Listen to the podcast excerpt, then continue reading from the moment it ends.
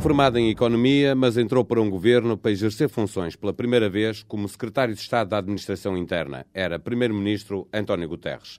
No governo seguinte, passou a ser Secretário de Estado dos Negócios Estrangeiros. No atual Executivo, começou por ser Ministro da Defesa, mas subiu na hierarquia quando Freitas do Amaral pediu para sair. Ministro do Estado e dos Negócios Estrangeiros, Luís Amado está hoje no discurso direto. Bom dia, Sr. Ministro. Muito bom dia. Uh, vamos começar pela atualidade, começar pela América, que está aqui tão perto e tão longe. Uh, acha que Barack Obama, um único homem, tem condições para ser o Messias, digamos, da, da cena política internacional, de ser o homem capaz de mudar, uh, está ao alcance de um só homem, mudar algo de, de, de muito substantivo na política internacional? A expectativa que se gerou em torno da sua candidatura uh, reflete mais do que uma atenção particular dada ao seu programa e ao facto de ser uma candidatura uh, diferente uh, que se perspectivava com a possibilidade de êxito, vindo de uma minoria, tendo o nome que tem, associando-se por isso a um conjunto de referências que no imaginário americano são muito perturbadoras hoje. Uh, mas mais do que isso, eu acho que esse aspecto de uh, referência messiânica em relação ao seu papel na história e no mundo hoje prende-se muito com a circunstância dos Estados Unidos serem uma potência incontornável para o bem e para o mal. Mas isso não pode acabar, não pode acabar numa decepção também a nível Pode, mundial. sem dúvida, acabar numa decepção. Uh, uh, vamos lá ver. eu valorizo a circunstância de toda a gente estar à espera dos Estados Unidos e se ter mobilizado em torno da candidatura do Obama um conjunto de expectativas muito grandes em relação àquilo que o mundo espera que os Estados Unidos possam fazer para estabilizar o sistema internacional, para pacificar alguns dos conflitos que estão na gênese de muitas das dificuldades também com que estamos confrontados, e designadamente os Estados Unidos.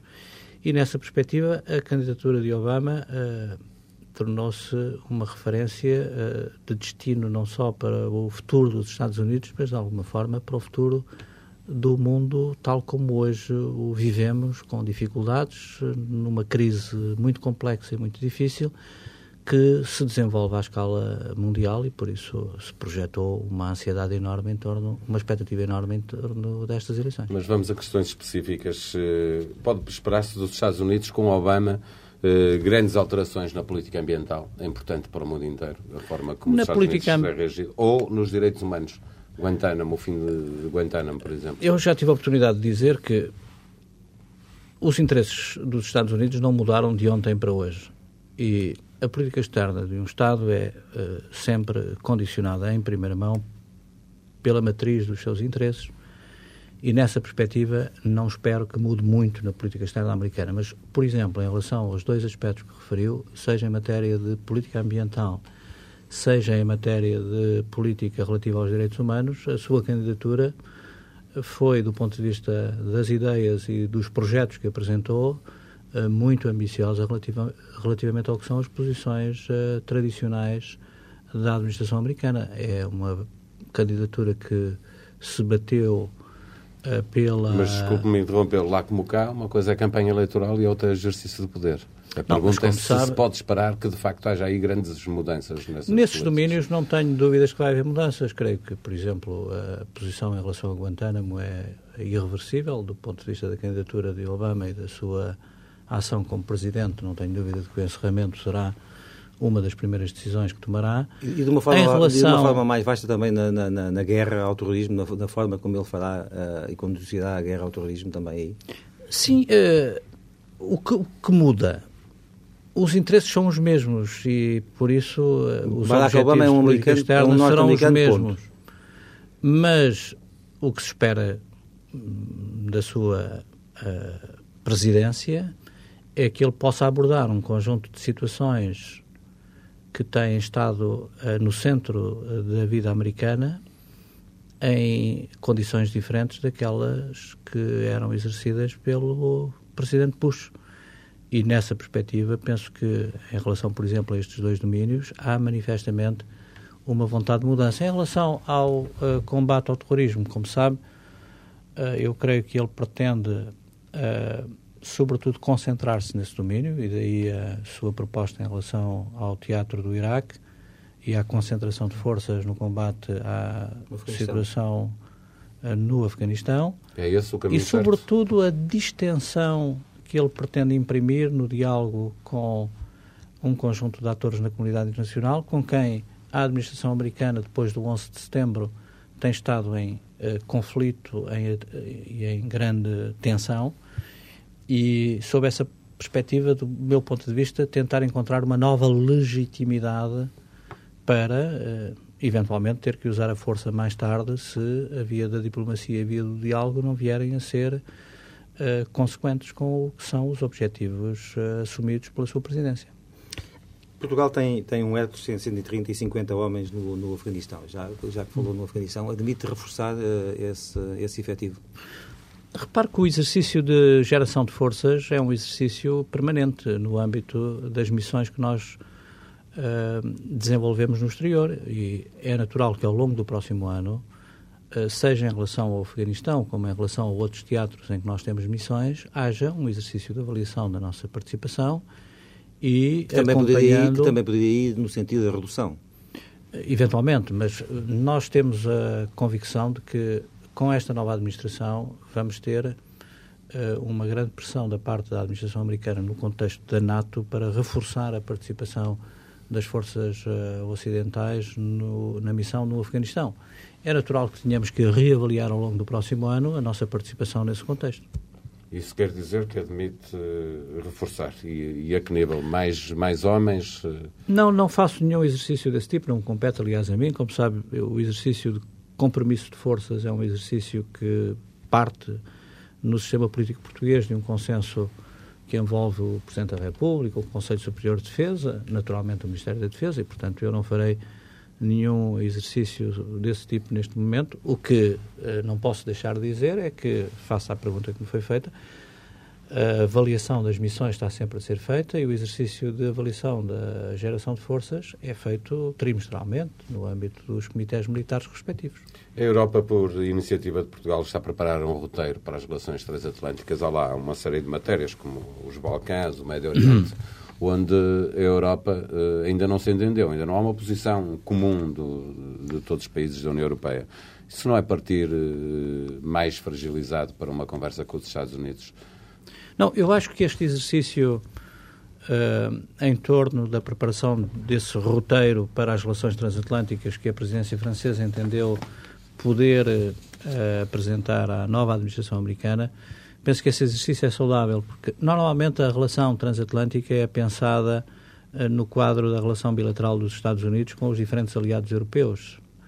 E a União Europeia não tem refletido do meu ponto de vista, suficientemente sobre o desenvolvimento do pilar europeu da relação transatlântica, seja Isso no domínio dizer que este de segurança e defesa. É mais para consumo interno? É um exercício importante, do meu ponto de vista, para harmonizar posições que, como disse, nem sempre são convergentes uh, relativamente a alguns temas mais críticos da vida política europeia mas é também, sem dúvida, um bom exercício para, no diálogo que se vai seguir com uma nova administração, nós podermos ter uma ideia mais clara do que é que nós esperamos eh, da relação com os Estados Unidos. Como sabe, houve com a administração Bush, com a primeira administração Bush, momentos de grande dificuldade, de ruptura mesmo nessa relação, uma divisão clara no seio do Conselho, e é bom que, relativamente a temas críticos, como os que referiu, onde há diferentes sensibilidades e até diferentes perspectivas, possa haver um exercício de harmonização e de convergência de posições que, chegado o momento do confronto de posições com os Estados Unidos, por exemplo, o Afeganistão, haja já uma avaliação mais clara de onde, eh, das dificuldades e das diferenças entre nós. Cuba, Cuba é um desses pontos críticos. Tem sido. Acha que uh, pode fazer parte desse roteiro? E, pode. E pode mudar também não a política está... dos Estados Unidos em relação a Cuba? Pode. Uh, o candidato Obama, vamos ver o que é que o Presidente Obama faz sobre isso, mas o candidato Obama deu sinais, designadamente em campanha na Flórida, de pretender imprimir uma dinâmica nova ao relacionamento com Cuba, não abrindo muitas expectativas, é certo no que disse em relação a isso, mas uh, o suficiente para criar uma nova dinâmica de relacionamento com Cuba. Repare que... Hoje faria sentido levantar o embargo totalmente a Cuba? Do meu ponto de vista, há muito tempo que fazia sentido, mas como sabe, isso é uma questão da vida política interna americana que cristalizou as posições de sucessivas administrações ao longo de décadas, muito relacionadas também com eh, uma certa eh, pressão da comunidade cubana em Miami.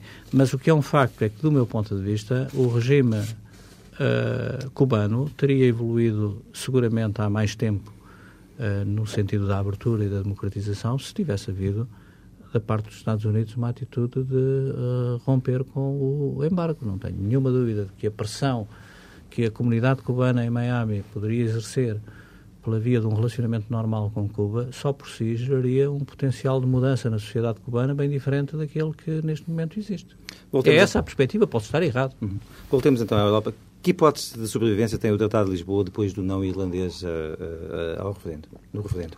Eu acho que há hoje o sentido, uh, no seio do Conselho, mesmo por parte de Estados que não eram entusiastas das mudanças que foram propostas pelo Tratado, designadamente em matéria institucional, há hoje o reconhecimento de que o, o, o quadro institucional desenhado no Tratado de Lisboa faz falta à União Europeia. As crises com a Rússia na Geórgia e, em particular, também a crise financeira e a crise económica que nos atinge, têm evidenciado em todos os governos, mesmo dos mais céticos, a percepção de que a Europa está menos bem equipada para fazer face às uh, suas responsabilidades no quadro institucional que está em vigor, decorrente do Tratado de Nice, e que o quadro institucional proposto pelo Tratado de Lisboa era, sem dúvida, mais favorável. Imagino que seria lidar com esta crise com uma presidência diferente da que tem sido a presidência francesa.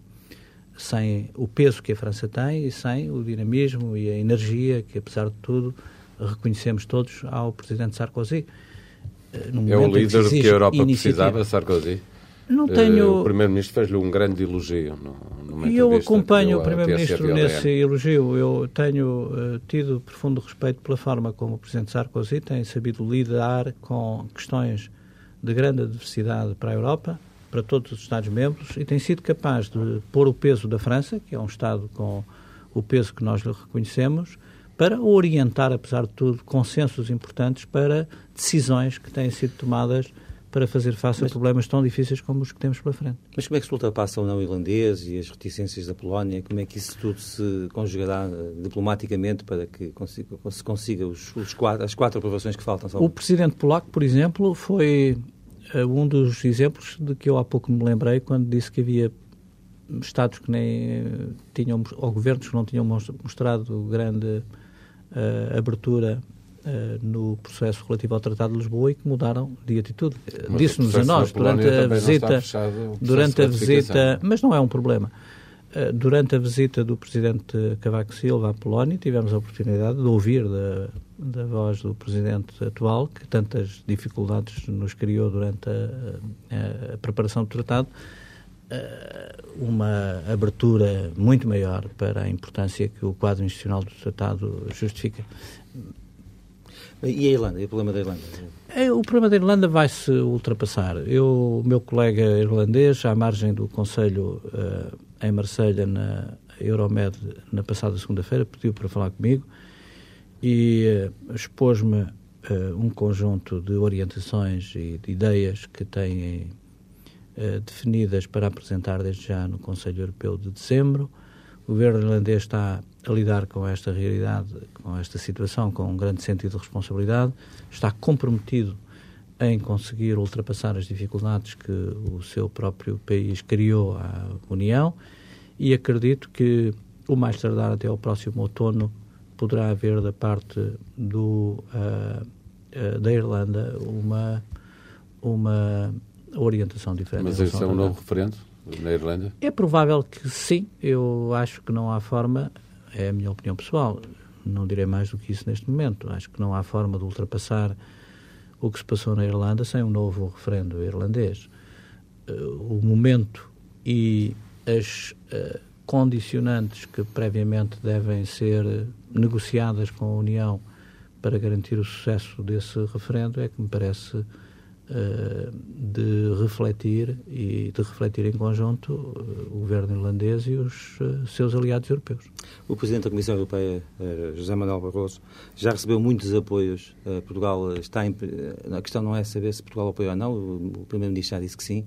A questão é saber o que é que está a fazer para, para digamos, ajudar a reeleição de um português empenhados desde a primeira hora da sua reeleição, nunca o escondemos. Isso, tra isso traduz em movimentações diplomáticas? Sim, há sempre, eh, no âmbito dos contactos diplomáticos que fazemos, há sempre a possibilidade de uh, trocar eh, impressões, manifestar uh, a nossa orientação e a nossa vontade e muitas vezes envolver na ação diplomática orientações claras nesse sentido. É importante para um país ter, ter à frente da Comissão Europeia um português, mesmo que seja de uma família política diferente? Absolutamente.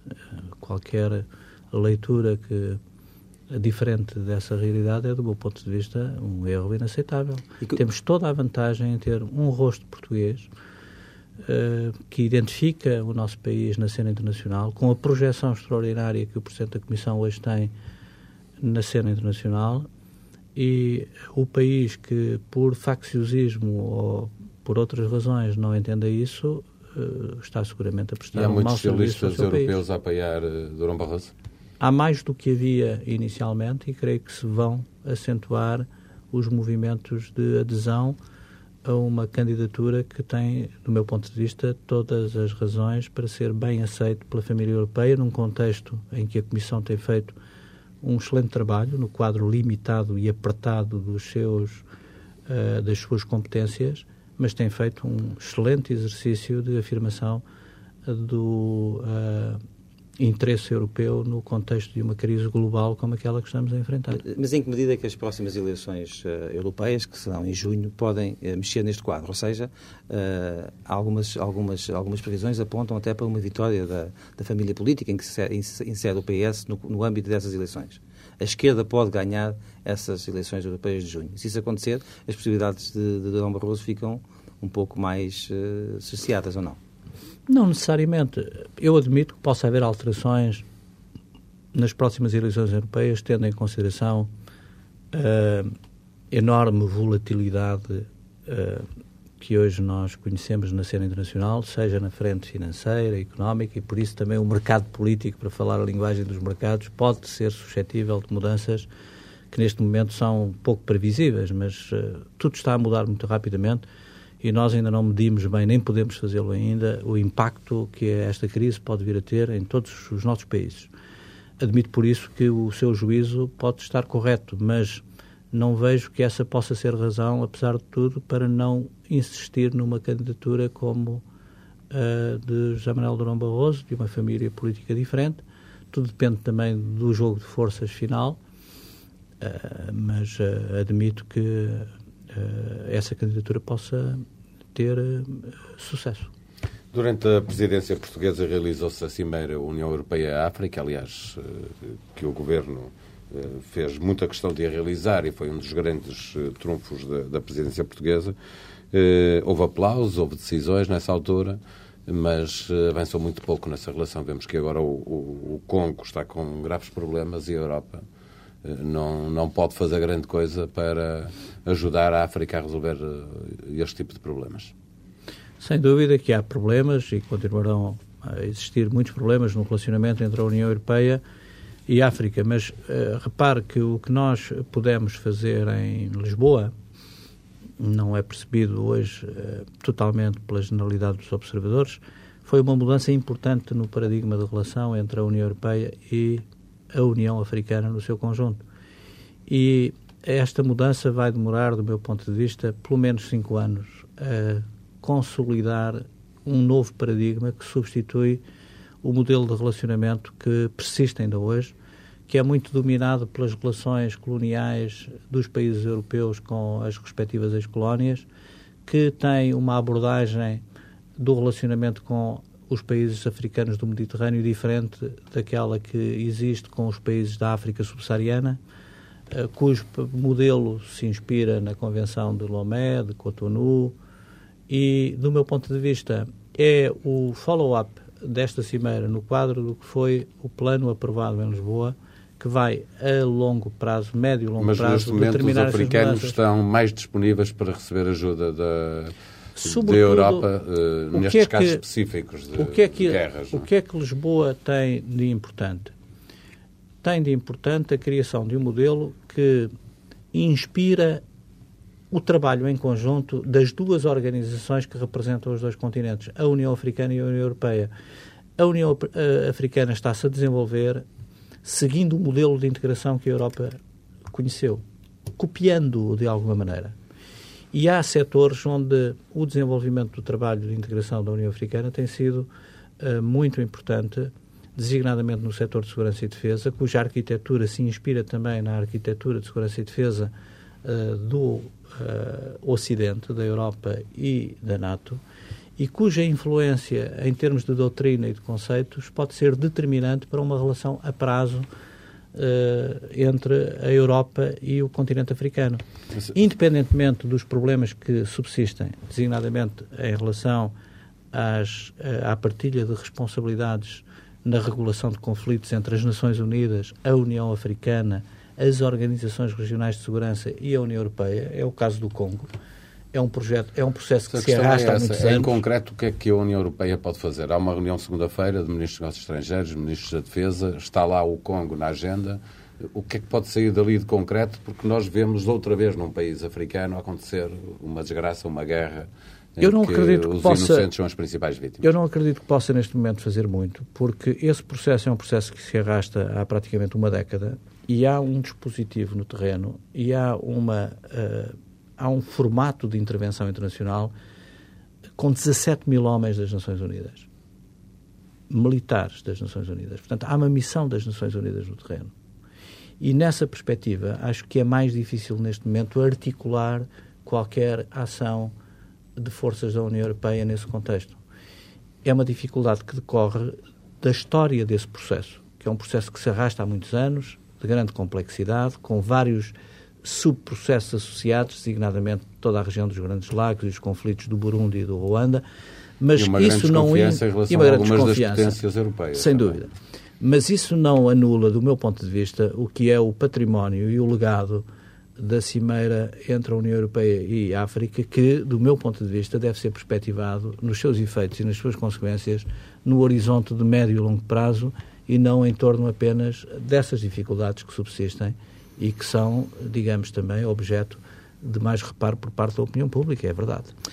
Já ouvi assim explicar porque é que Portugal reconheceu o Kosovo, ouvi também o Sr. Primeiro-Ministro, o Presidente da República, ainda não consegui perceber a urgência e a necessidade de Portugal eh, ter feito aquele reconhecimento. É capaz hoje de nos explicitar alguma coisa de novo, a não ser que Portugal andou a reboque dos interesses da Europa nesta, nesta matéria?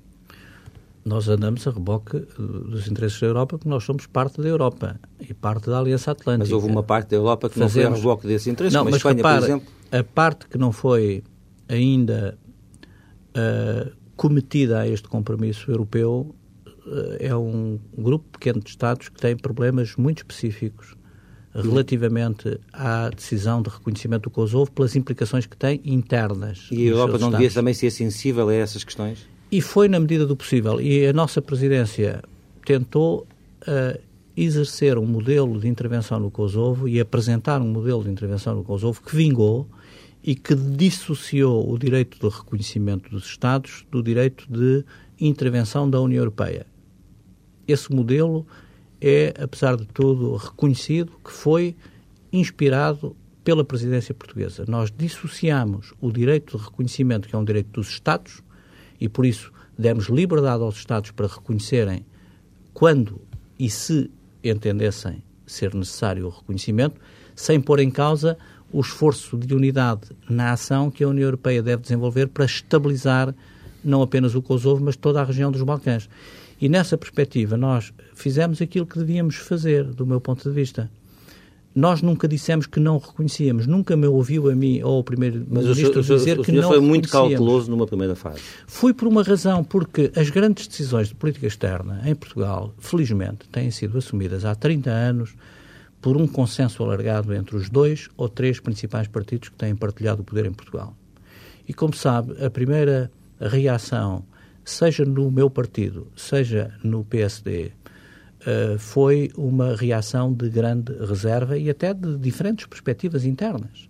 E eu achei, e o Primeiro-Ministro entendeu tão bem isso, como o Sr. Presidente da República, que não era oportuno reconhecer o Kosovo num timing que, de alguma forma, foi precipitado pela presidência eslovena e pelo grupo de contactos, o grupo de países que há uma década lida em nome da União Europeia com o problema do Kosovo. Nós também quisemos marcar nesse distanciamento uma certa insatisfação pelo facto de se ter precipitado o reconhecimento, ou pelo menos a aceitação da declaração unilateral do Kosovo, num momento que não era, do nosso ponto de vista, o momento adequado. Porque nós achámos que se deviam deixar passar as eleições em Espanha, que se deviam deixar passar as eleições na Rússia, que haveria então maior uh, probabilidade de êxito na concertação que ao nível das Nações Unidas poderia existir para ter uma resolução e, portanto, ter plena legitimidade. Uhum.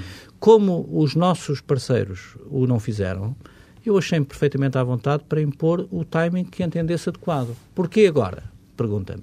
E, não, e Porque neste momento... pergunto-lhe outra coisa, que é porquê é que era importante para a União Europeia reconhecer o Kosovo neste momento? Quer dizer, que valor acrescentado é que isso traz, traz à estabilidade e à paz na região? Onde sabe que também eh, até a própria Sérvia, a Sérvia gostaria de um dia também eh, aderir à União Europeia. O timing...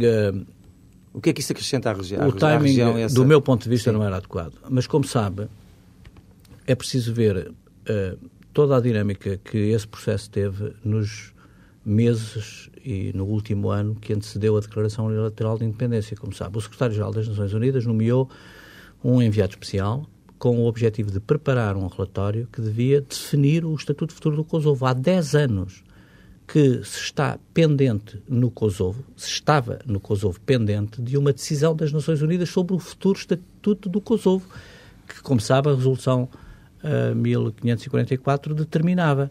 Como era difícil, e como sempre acontece é nas ações das Nações Unidas, deixa-se o tempo correr. unilateralmente. Deixa-se o tempo é correr. Deixa-se o tempo correr, mas os problemas apodrecem e vão se agravando.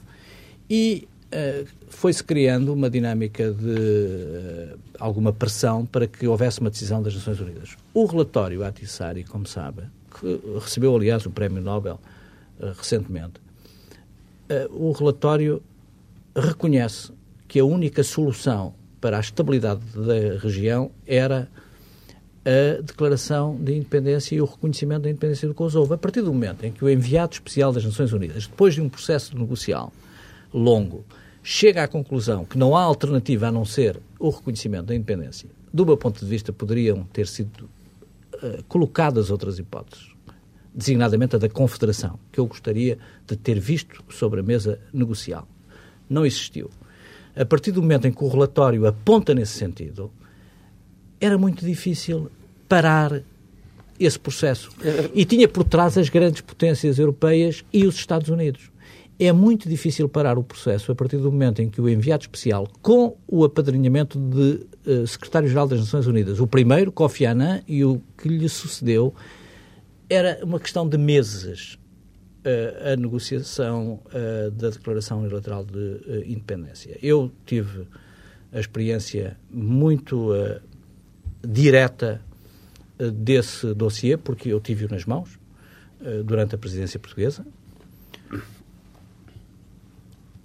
as principais figuras do Kosovo estiveram em Lisboa uh, silenciosamente no dia 8 de dezembro, dois dias antes da apresentação do relatório final ao Conselho, anunciando-me que declarariam a independência no dia 11 de dezembro. Ministro, e pedindo um, o apoio da presidência portuguesa para isso um nós demovemos-los no... demovemos a não ir por esse caminho.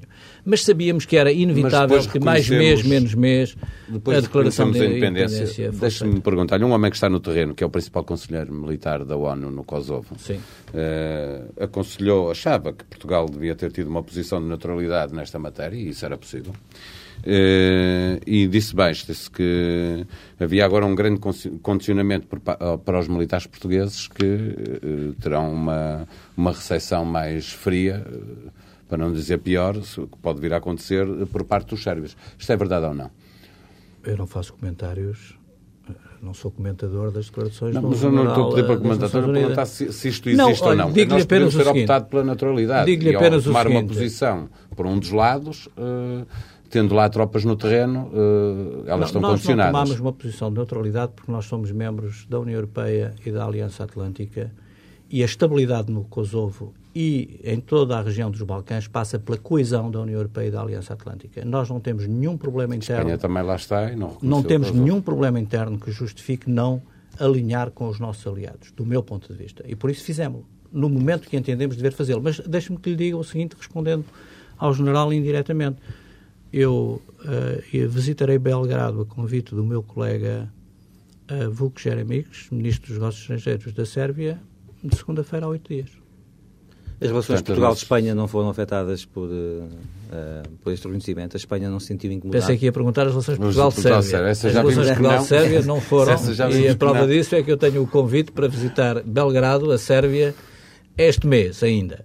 E as relações Portugal-Espanha, em que é que poderiam ser afetadas? A Sérvia está, está a uns milhares de quilómetros, a Espanha está aqui a algumas... Sim, Espanha, Os espanhóis Espanha... não tentaram demover Portugal de, e de nós não somos um Estado independente da Espanha há nove séculos. Isso eu sei, mas... Uh, uh, a Espanha sabe que nós somos independentes. Conversou com isso, com, com, com o seu homólogo espanhol, conversou com, com isso. As nossas decisões em matéria de política externa uh, são definidas em função do nosso interesse e não em função do interesse da Espanha. Embora tenhamos, naturalmente, com a Espanha relações como nunca tivemos, provavelmente, de grande, uh, uh, de grande excelência, mas se me pergunta se falámos com os nossos amigos espanhóis, claro que falamos. Mas respondam-nos também sempre. à pergunta, e eles tentaram de, de, mover Portugal de seguir esse caminho? Nunca, nem o poderiam fazer, como sabe. Nós somos um podiam, Estado independente. Em termos de, de conversa, podiam, não podiam não. exigi-lo, podiam conversar, já não... Não, não, não. não. Nunca, falámos, nunca falámos sobre isso, porque a Espanha respeita Portugal. Se não nos respeitasse, eventualmente poderia tentar condicionar-nos nesse domínio, mas nós somos aliados e, e temos uma relação de grande respeito entre os dois Estados. E, olha, e Portugal olha para a questão do, do País Basco muito resumidamente como? Que diferenças é que encontra em relação a, ao Kosovo e a luta dos bascos espanhóis pela independência? Toda a diferença. O processo é completamente diferente. Há uma, há uma diferença no processo histórico. Haverá talvez uma, uma menor violência nas armas, nunca houve uma guerra. Só só isso. São realidades completamente diferentes. É um, é um problema para a Europa. Até por Pode isso, um é muito importante, do meu ponto de vista, até por isso, que a exceção do Kosovo seja uh, tratada pela União Europeia no seu conjunto e não deixada ao arbítrio de relações bilaterais. Porque se a União Europeia entender que a situação do Kosovo é de facto uma situação de exceção no seio da Europa, o condicionamento relativamente a soluções em outras situações no futuro será uh, sempre controlado pelos Estados europeus membros da União Europeia. Pergunta muito, duas perguntas muito rápidas. Defende o alargamento acelerado do Conselho de Segurança da ONU com a inclusão de países emergentes como o Brasil? Absolutamente. Uh, Portugal é candidato a um lugar não permanente no Conselho de Segurança da ONU para o biênio 2011-2012. Que trunfos temos para conseguir esse lugar perante candidatos como a Alemanha e o Canadá? Os trunfos que resultam uh, do reconhecimento do papel que Portugal pode ter no sistema internacional como facilitador de relações entre regiões e espaços uh, civilizacionais muito diferentes, como aqueles que hoje, no seio das Nações Unidas, procuram afirmar os seus interesses e as suas posições. Acho que Portugal pode e deve ser reconhecido como um Estado que pode desempenhar missões importantes num momento de grande crispação e de grande tensão no sistema internacional, justamente pela grande capacidade de relacionamento que desenvolve entre espaços uh, civilizacionais quem são, quem são os nossos apoios? e regionais. Os Estados. Os Estados que decidirem apoiar-nos. Pode, pode explicitar algum? Há já uh, eh, 90 Estados que declararam por escrito o apoio à candidatura portuguesa. Não posso estar a mencionar um a um. Precisamos de mais ainda, mas acreditamos que daqui até 2010, data em que se verificará essa eleição, podemos reunir os apoios necessários para ser membro do Conselho de Segurança. Não lhe uh, deixo de reconhecer que é uma tarefa difícil, porque temos dois candidatos uh, que competem connosco, que são candidatos poderosos também, com grandes recursos e com grande influência no sistema internacional, a Alemanha e o Canadá. Portugal, como um país de pequena, média dimensão, tem, apesar de tudo, os seus trunfos para jogar e vai jogá-los. Sr. Ministro, na diplomacia económica, o Primeiro-Ministro, o Ministro da Economia, o Ministro das Obras Públicas têm aparecido com muita frequência. Eh, o titular da pasta dos negócios estrangeiros, pelo contrário, tem-se visto pouco. É deliberado? Eu acho que tenho desenvolvido aquilo, a ação que devo desenvolver, porque eu não sou Ministro da Economia, nem tenho tutela nenhuma direta sobre áreas económicas. Agora, o que lhe posso dizer é que tenho orientado muito a ação política e a ação diplomática e toda a atividade do Ministério cada vez mais para a promoção dos nossos interesses económicos. E muitas das portas que se têm vindo a abrir têm sido abertas justamente por uma frente de ação política e diplomática que depois, necessariamente, tem que ser complementada por uma ação consistente dos setores que diretamente tutelam os interesses das empresas, designadamente os ministérios que referiu. É esse o papel, do meu ponto de vista, do Ministério dos Negócios Estrangeiros. Seria mau que o Ministério dos Negócios Estrangeiros se substituísse aos ministérios que tutelam diretamente as áreas económicas envolvidas na ação económica externa. No final de, de, do semestre da presidência portuguesa da União Europeia, definiu como uma das prioridades para o futuro imediato a reestruturação do Ministério. Passado um ano, o que é que mudou? Estão em curso mudanças importantes uh, na organização do Ministério, uh, no estatuto uh, do pessoal e na rede de missões e de representação no estrangeiro. A nossa convicção é de que o mundo está a mudar muito rapidamente e a projeção dos nossos interesses tem que ser reavaliada à luz dessas mudanças, designadamente a extraordinária a rapidez com que a riqueza se está a deslocar de, entre regiões económicas. Uh, a diplomacia a acompanhar a economia e os negócios de Portugal É absolutamente indispensável que Portugal faça esse exercício e será apresentado ainda antes do final do ano, mais tardar no início do ano, uma visão diferente do que deve ser a representação dos nossos interesses no exterior, de forma justamente a que Portugal possa corresponder a uma dinâmica da economia global e da geopolítica mundial compatível com os seus interesses. A riqueza está-se a deslocar muito rapidamente uh, dos países uh, ricos, Europa e Estados Unidos, que vão, aliás, entrar em recessão para as economias emergentes, para os países produtores de energia, gás e petróleo, a concentração de poder financeiro e de poder comercial e económico é enorme uh, na região asiática, como na região do Golfo dos países árabes, como, por exemplo, em torno do polo da América Latina, grande produtor de matérias-primas que se valorizaram extraordinariamente nos últimos anos, e nós, em todas essas regiões, a que estamos ligados por séculos de relacionamento histórico, estamos subrepresentados do ponto de vista político e do ponto de vista diplomático, porque concentramos nas últimas décadas toda a nossa ação política e diplomática na Europa e nos Estados Unidos, mas sobretudo na Europa. E, do meu ponto de vista, dos problemas mais graves que nós temos em termos estruturais, mesmo do ponto de vista da ação uh, da diplomacia económica, é não termos as alavancas necessárias do ponto de vista político e diplomático nas regiões que são hoje regiões de concentração de riqueza para poder promover os nossos interesses. E é esse exercício que estamos a fazer. Se verificar, eu tenho batido as regiões em termos de ação externa e de ação diplomática, tenho batido toda a região produtora de petróleo do, mar, do, do, do norte uh, da África, a região do Golfo, a região do Golfo da Guiné, a Venezuela e o Brasil, e tencionamos valorizar muito, no início do próximo ano, a nossa ação com a região da ASEAN. Mas deixa-me fazer Mas... esta pergunta. Como os nossos meios são finitos, isso poderá, poderá uh, levar a que Portugal, no futuro, encerre algumas embaixadas e consulados para abrir noutros locais do mundo. É isto? Duas coisas. Isso... E é preciso há... jogar com os locais onde estão as nossas comunidades, não é? Sem dúvida. Isso que disse, é necessário, eventualmente, reajustar a rede de representação eh, deslocando recursos para outras áreas, mas eu acho também que uh, os governos têm que entender no futuro que o reforço do, uh, da ação da política externa na promoção dos interesses económicos e culturais do país é um asset, um ativo importante para é a promoção dos nossos É preciso gastar mais dinheiro na rede consular, é dá preciso... razão ao Presidente da República que na visita que fez à Polónia, que o senhor acompanhou, é preciso eh, gastar um mais, É preciso gastar mais na ação externa no seu conjunto. Estou de acordo. Os imigrantes vão, não, não, vão poder votar presencialmente, como, como, até agora acontecia, portanto vão ter que se deslocar aos consulados na, na, na altura das eleições. Uh, não, se está, não está a fazer um, um caminho de, digamos, de, de, a promover uma menor participação das comunidades espalhadas, uh, portuguesas espalhadas pelo mundo, digamos, na eleição dos, seus, dos, dos, dos, dos poderes em Portugal?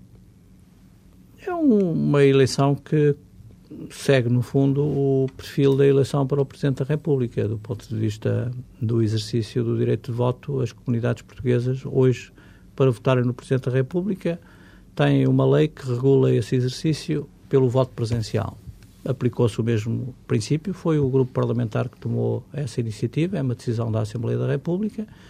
Não vejo que haja qualquer retrocesso nesse domínio. O voto presencial tem, apesar de tudo, vantagens, tem também as suas desvantagens, mas não se está a fazer nada que não esteja já configurado para uma outra eleição, que é a eleição do Presidente da República. O senhor iniciou a sua, a sua participação neste governo até pela pasta da Defesa sem, obviamente, não, não, não, sei que pode vir a responder que não se, quer, não se quer meter em pasta alheia, mas eu tenho que lhe fazer a pergunta. Ah, como é que vê este, este, este, estas notícias de mal-estar entre as chefias militares e o poder político?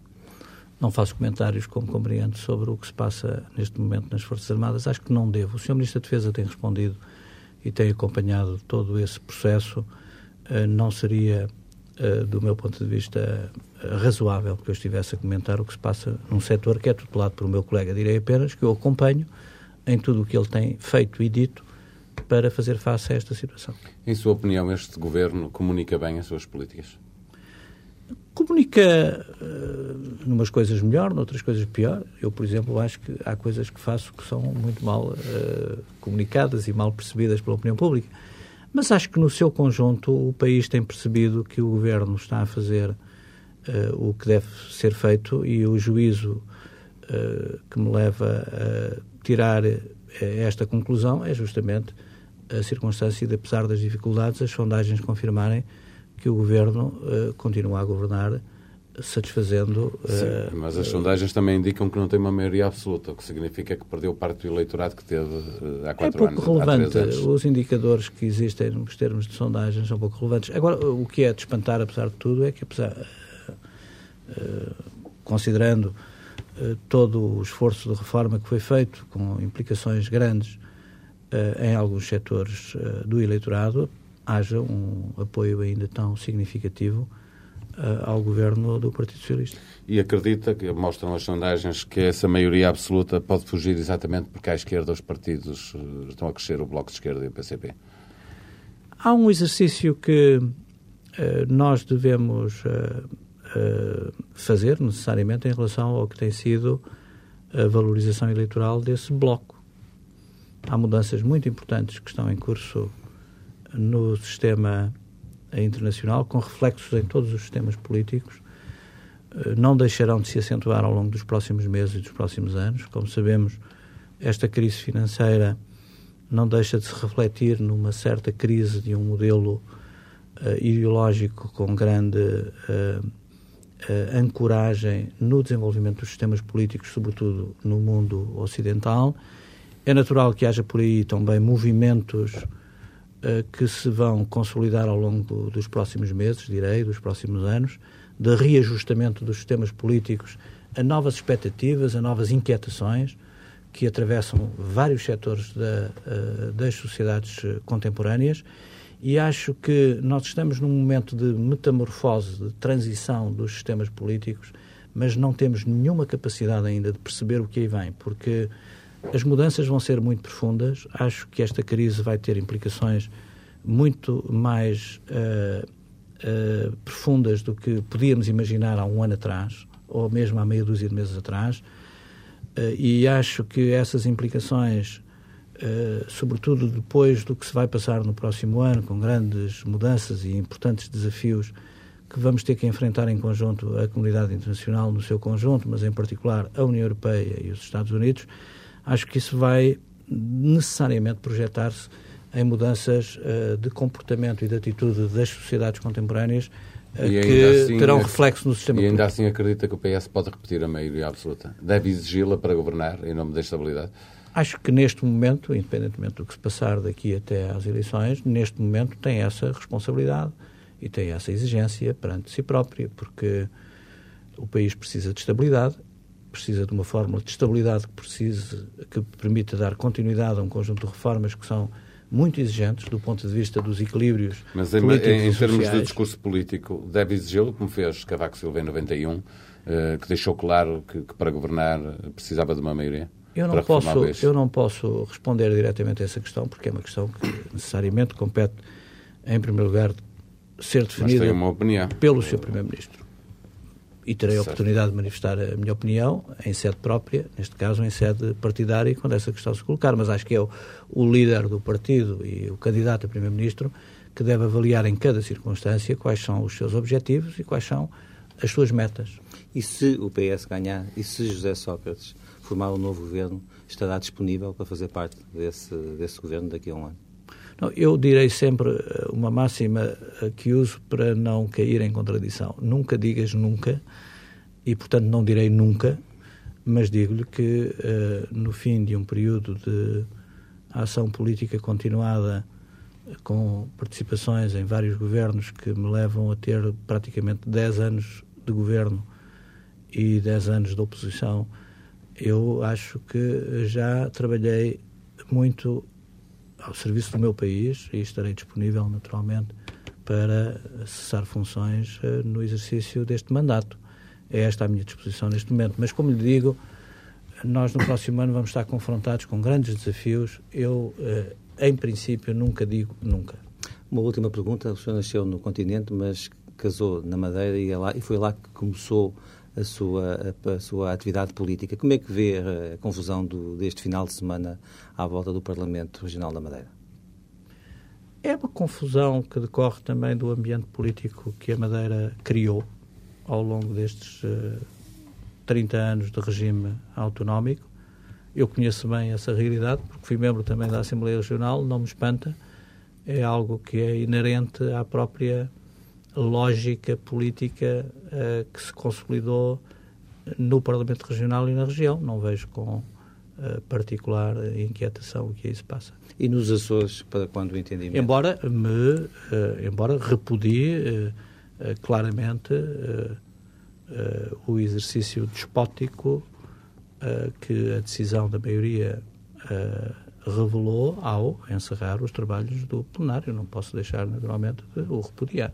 E nos Açores, como é que vê, uh, ou seja, esta, digamos, este diferendo entre o Presidente da República e a maioria PS na Assembleia em volta do Estatuto dos Açores? Digo-lhe apenas que não é um uh, diferendo que me anime. Se o pudesse ter evitado, tê-lo-ia evitado. Ainda é possível evitá-lo? Acha que o PS deve evitá-lo? Não me desde... compete a mim, não tenho responsabilidade para decidir sobre essa matéria. Mas o que penso é isso que disse. Sr. Ministro, bom dia. Muito obrigado por vir à TSF e ao Diário de Notícias. Muito obrigado.